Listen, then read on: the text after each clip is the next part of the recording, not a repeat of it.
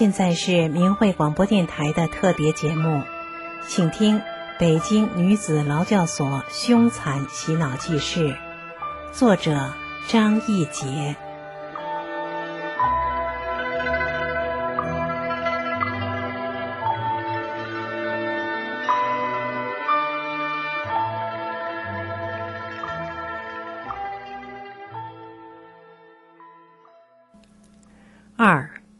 变异的邪恶的心理咨询，劳教所对大法弟子的精神折磨是系统的、连贯的、有理论指导的。三大队有一个挂着堂皇招牌的心理咨询室，据说队里的警员全部都学过心理学知识。通常意义上，人们都知道心理咨询旨在解决人的精神痛苦。缓释心理压力，疏导心理障碍，以使人身心同步健康为目的的一种双重救助。但在劳教所，恶警把所学心理学知识反其道，当作从精神上折磨大法弟子的一把开锁的钥匙，彻底的改变了心理咨询造福于人的目的和根本性质。成为劳教所迫害大法弟子的恶毒的精神摧残手段。这种精神迫害贯穿学员的整个洗脑过程，贯穿整个劳教期。所以说，它是系统的、连贯的。他们以老练的、职业性的和邪恶的目的性，观察学员的情绪，揣摩学员的心理，验证学员的言行。了解学员在劳教所中想什么，希望什么，每一个学员的意志力和承受力、个性特点、长处、弱点、爱好，以致忧喜悲伤。他们还详细的了解掌握每一个学员的学历、职业、工作单位、业绩，学员的父母、兄弟姐妹、丈夫、妻子、儿女等等。方方面面的情况无所不及。学员进劳教所后，各大队便对学员逐一的进行书面心理测试。测试题一共有几本，全部是外国人研究适用的心理测试问答，涉及广泛的知识层面、个性心理层面、社会生活空间、家庭婚姻、情绪性格。贫困、疾病、个人历史现状、需求、期盼等等，内容极其全面，提问五花八门，甚至怪异。通过这种书面回答的测定后，他们再借助电脑分析，做出心理测试的所谓科学结论。他们通过这些结论来分析学员、研究学员。把全体学员归类，对每一个人做出最基本的认定，然后做出因人而异的洗脑步骤和计划，以期突破洗脑的第一道大关。这时，学员们所有的客观存在，除了思维之外，都已经被他们完完全全的掌握。在接下来的漫长岁月里。邪恶把这种强迫转化下的迫害做到了极致。大法弟子全凭在法上的把握和了悟，去闯过一道道鬼门关。他们首先攻击你的薄弱，打开你的缺口。什么时候给你什么样的压力？什么时候给你和风细雨？什么时候给你点颜色看看？什么时候拿你家中老父老母、兄弟姐妹围剿你？什么时候拿你的儿女整治你？什么时候拿你的丈夫要挟施压给你？拿离婚逼迫你？这其中挑拨、传假话、离间、恐吓、甜言蜜语，当面一套，背后一套。这种人中所不齿的手段，不但用在学员中，还用在学员的家庭中，把水搅浑，把学员的心搞乱，妄图把每个人都掌握在他们的手心里。即使真正转化、放弃修炼，他们还不放心，三番五次的制造事端，借以考验学员真转化还是假转化。他们把心理咨询变成了地地道道的精神折磨、精神伤害、助纣为虐，转化学员的杀手锏。这种直接的伤害、行恶。一直到学员离开劳教所。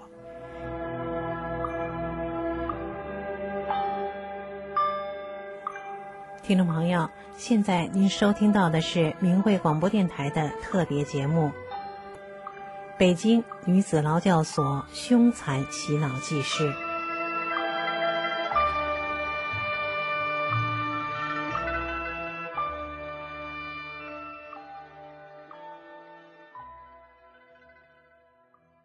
因我不转化思想，被劳教所长期关禁闭，恶警对我二十四小时昼夜监控。他们指使包家秘密建立监控日记，从清晨我被强迫叫起后，记录我的精神状态、吃饭、喝水、上了几次厕所，平时我都说了些什么话。洗脑过程中，我又说了些什么？对什么问题敏感、抵触、接受？对什么事表示愉快、忧郁或是愤怒？所有的某一种情绪，所有的行动举止，都在他们严密监视之下被偷偷记录下来，随时汇报。这些书面监控记录，上午交一次，下午交一次。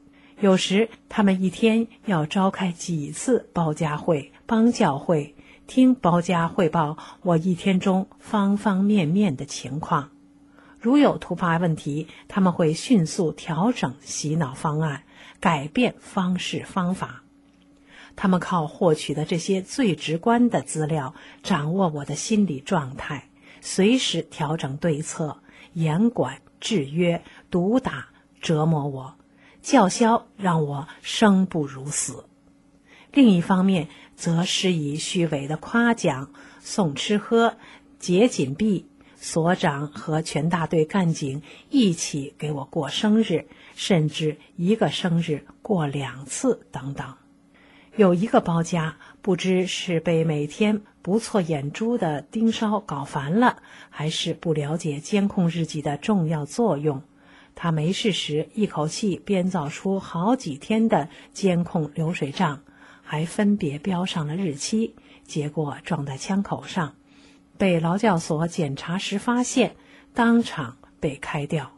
再替换上来的通常都是更邪恶的。在洗脑过程中，犹大、包家都是这样，随时通报情况，随时接受指示。对于洗脑。恶警通常依靠犹大乱法，他们除了叫嚣和威胁之外，就是在现场指挥、倾听、观察，然后偷偷把犹大和包家叫出去。如此这般一番后，犹大、包家进屋就对我变脸，或是一顿拳打脚踢。因为坚持信仰，我经受他们疯子一样的变态折磨。当我发现了他们整我的监控日记后，我被这种特务一般的流氓手段所震惊、震怒。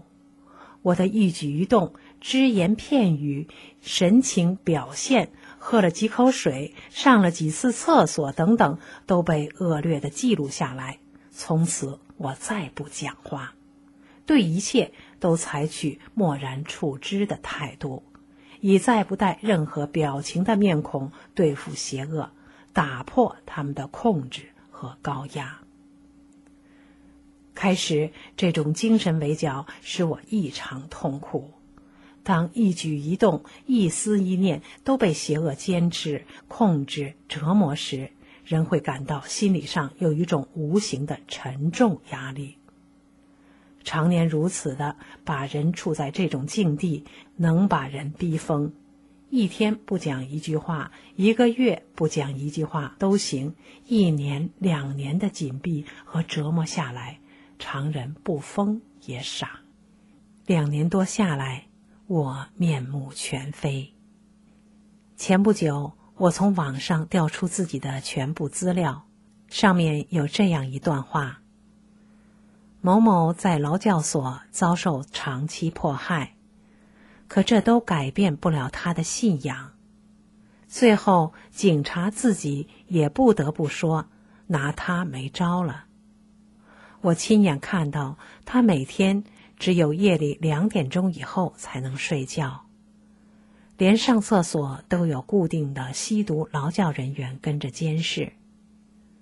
后来我再看到他时，他已经面部表情极度忧郁。目光呆滞，语言表达能力退化。是的，我后来变得语言迟钝，动作缓慢，表情呆滞。但是，我心中每时每刻都有诗和法在。我坚定的走过来了，我也没有疯掉。出所后，通过学法练功，不久。就恢复过来了。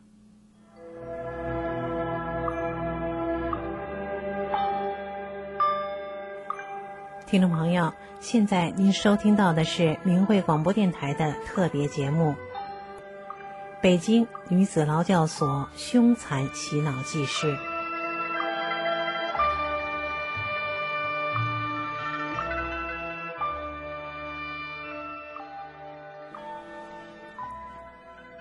邪恶为了最大限度的掌握、打击学员，逼迫转化，和进一步把握、控制已转化的学员思想不反复、不翻车。他们要求学员写自述材料，包括儿时的生平。写完之后，他们研究里面的内容，选择其中的某些事例。与学员在被强迫洗脑中的表现挂钩，在全体大会上指责、嘲笑学员：“你的错误，你的偏执，你的固执，你的迷信，你的无情、不顾家小等等，是因为有劣根性的缘故。看他过去就如何如何。”学员毫无防范的。纯真的，包含着对修炼前后灵魂深处变化的感悟，甚至对以往过失的深深忏悔，都单纯的付诸于这份自述中，把它作为这种严酷环境下对往事的一种追思，或是对遗憾、愧悔的一种释怀。从中感受到生命中的些许宝贵的温馨。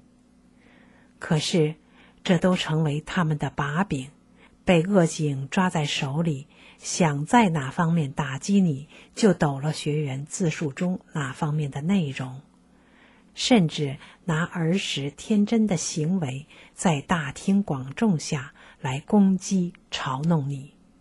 达到他们最大限度杀伤当事人、警告其他人的一箭双雕的目的。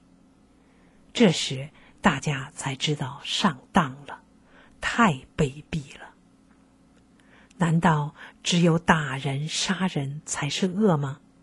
难道只有皮肉的痛苦才是伤害吗？不，当一个人的思想。思维都被控制，他们的纯洁被强暴，他们自由思维的最后一点空间都被侵犯，他们的信仰被扼杀，还有什么比这更残忍、使人更痛苦、更悲惨的？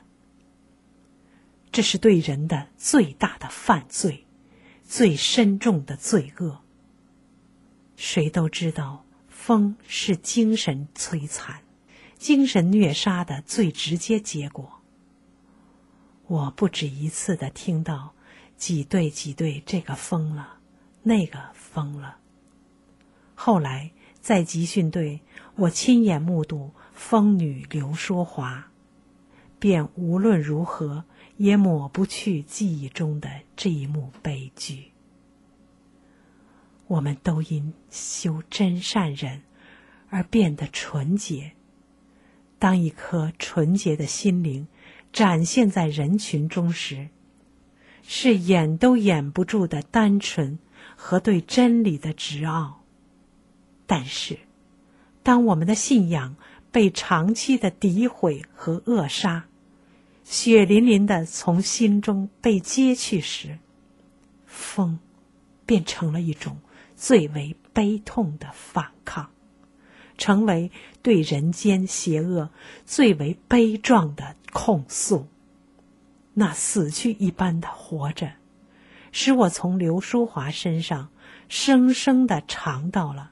那种精神虐杀的惨痛，变异了的邪恶的心理咨询，使我无法使它单独成文。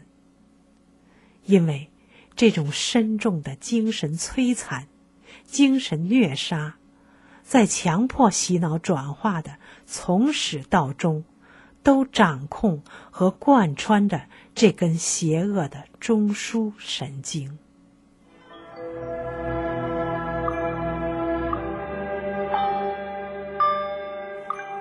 听众朋友，现在您收听到的是明慧广播电台的特别节目《北京女子劳教所凶残洗脑记事》。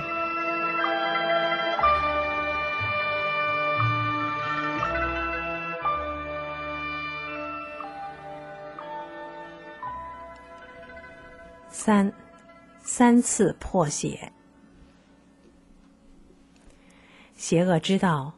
师和法在大法弟子心中的地位神圣不可侵犯，这是他们最害怕的，所以千方百计的寻找突破口，想尽种种办法，实施种种邪恶的手段，以期摧毁大法弟子对师对法的信念和意志。他们以精细的精神控制、精神摧残的手段，惩治学员，强制施压，强加给你一种结论，强迫你接受一种状态，最大限度的从精神上折磨你，让你感到撕心裂肺的痛楚。他们说，不转化的都是被附体。被精神控制了，并叫嚣说：“我们有种种办法打掉你们的附体，打破你们的精神控制。”其实他们自己根本不信什么附体。如果真信有附体，他们也不敢作恶了。这只是他们的精神迫害的托词。刚进所头两个月。恶警指使犹大白天黑夜的对我洗脑，进行车轮战围攻。每天他们只准许我睡二至四小时，使我体力和精神同步消耗，身心疲惫而没有一点喘息之机。当我还是不接受他们的邪物，没有半点松动时，他们便失去耐性，而变得穷凶极恶。犹大冲我叫：“看你能撑几天？你转也得转，不转也得转。你不转，就是要强迫你转，跟你就是正与邪的较量。”他们集体逼迫我，让我读诽谤师傅和大法的文章，在我的衣服上、脸上。写骂师傅、骂大法的话，写字条往身上挂。他们画地为牢，让我站在寸尺之内，四周写满谤师谤法的话，昼夜不准睡觉，不许闭眼，直绷绷的站着。稍一困盹儿，脚底出格，就踩在那些画上，等等。这些都是他们进行精神施压时采用的手段。当这些手段通通毫不奏效的时候，恶警又对我说：“你被精神控制的最严重，你的附体最厉害，所以最顽固。”邪恶说：“要打破他的精神控制这层壳，打掉他的附体。”他才能走出转化的第一步。他们对我的迫害开始步步升级，开始对我采取暴力手段。他们构陷、强迫从我手里写下四书和骂诗和法的话，造成既成事实，使我精神崩溃而就范。一切暴行也由此开始。一天，三个吸毒女段慧珍、刘凤琴、罗金凤大摇大摆进屋来。劳教所严格规定不许串班。一起来了三个人，我预感他们没有好事儿。果然，监控我的犹大把纸和笔放在床板上，对我说：“咱们打开天窗说亮话。”这么长时间你都不转化，敬酒不吃，那你就吃罚酒。你被控制的最厉害，政府说了，要我们帮帮你。你要现在写，我们就什么都免了。所以再问你，写不写？我说，我早就告诉过你们，我不会给你们写任何东西。那好。你不写，我们就强迫你写。三个吸毒女和犹大、郝丽华、陈某、王艳冲上来，把我按倒在地。左右一边一个人死死的踩住我的膝盖，另两个人抓住我的肩膀和手臂，身后一个人扼住我的脖子，另一只手抓住头发，这样固定身体是怕我挣扎反抗写不成。一张白纸铺在地上，一个人抓着我攥成的拳头的手，死命的往手里插笔，虎口被笔尖插了一个洞，流着血。他们紧紧的控制住我的胳膊和手，往地下的纸上按去。我几次把笔甩掉，他们抓起来再插。我不顾疼痛，奋力挣扎。搬动我的手臂，逆向抗争，绝不让笔顺着他们的意愿滑动。他们半天写不成一个字，五六个人急得把我整个人压在身下，全力控制我的全身、右臂和手。他们每天足吃足睡的，力气大得很，但还是写不成。犹大被激怒了。喘着粗气叫道：“写写，就让他写，打倒他师傅，就破他这一念，敲掉他这层壳，就不信治不了他。”这时和他们已是搏斗了，我没有任何别的意识，只有一个念头，就是不能让他们得逞。五六个人汗流浃背的折腾我，但是仍旧。没写成一个字，纸上都是些横七竖八的乱道道。他们跪在我身上，开始连打带扭。我开始高声呼叫，以暴露他们的恶行。吸毒女刘金凤赶紧把窗户关上。他们抓起擦地布，死命的往我嘴里塞。我被擦地布堵住了嘴。我知道我是以一对六，我必须和他们抗争到底，拼死也不能让邪恶从我手里写出骂诗骂法的话。我挣扎防卫，和他们六个人对抗着，被刺破流血的手抓得到处是血，也不知疼痛。我就这样一直的被他们疯狂的扭打，按在地下，六个人压在我身上滚作一团，我嘴里被塞着擦地布，浑身湿透，但是我依然不屈不挠的和他们对抗着。地上的那张纸依旧是乱道道。多少天来的身心疲惫一扫而光，我只剩下一个意识，绝不能写下一个字。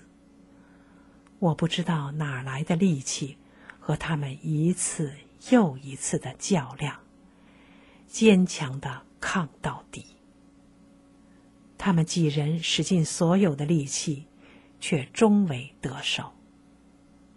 最后。他们骂骂咧咧的从地上爬起来。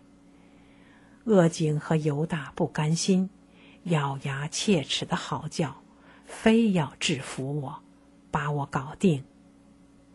随后，这五六个人在恶警的指使下，又连续两次对我暴力破血，一次比一次疯狂。但是三次。他们都没有成功。擦地布把嘴塞破流血，几次下来，我的膝盖被踩伤，腰扭伤，右手虎口被反复扎伤，破溃流血，整条右臂不住的颤抖，头发一缕缕被揪掉。但是三次他们都没有得逞。每次，他们都望着那张画的横七竖八的像字又不是字的烂纸喘息，朝我叫着：“这是什么？什么？”我说：“那什么都不是。要是字，你们罪孽大了。再说，那是你们写的，不是我写的。我心里很安恬。”他们狠狠的咒骂着。而最终无可奈何。这场接连三次的暴力破鞋，我以死相抵，体尝到意志的重要。在那么长的时间里，不要说一次，哪怕有一瞬间、一闪念的软弱放弃，我都会土崩瓦解。我想起师尊在某一次讲法中。意味深长地说：“意志呀，意志！是的，只要我们意志坚强，他们什么都做不成。长期的静睡进食，我本就没有多少力气，而每一次暴力抗争之后，我无力的直发抖。但每一次对抗。”我却有着不可思议的力量。一般情况下，凭力气一对一，我对不过他们。我何以抵挡住足吃足睡的五六个人的疯狂？通常这根本就不可能。但是作为大法弟子，我深知，只因有那颗坚定的心。是师尊替我承受了，就帮我做过去了。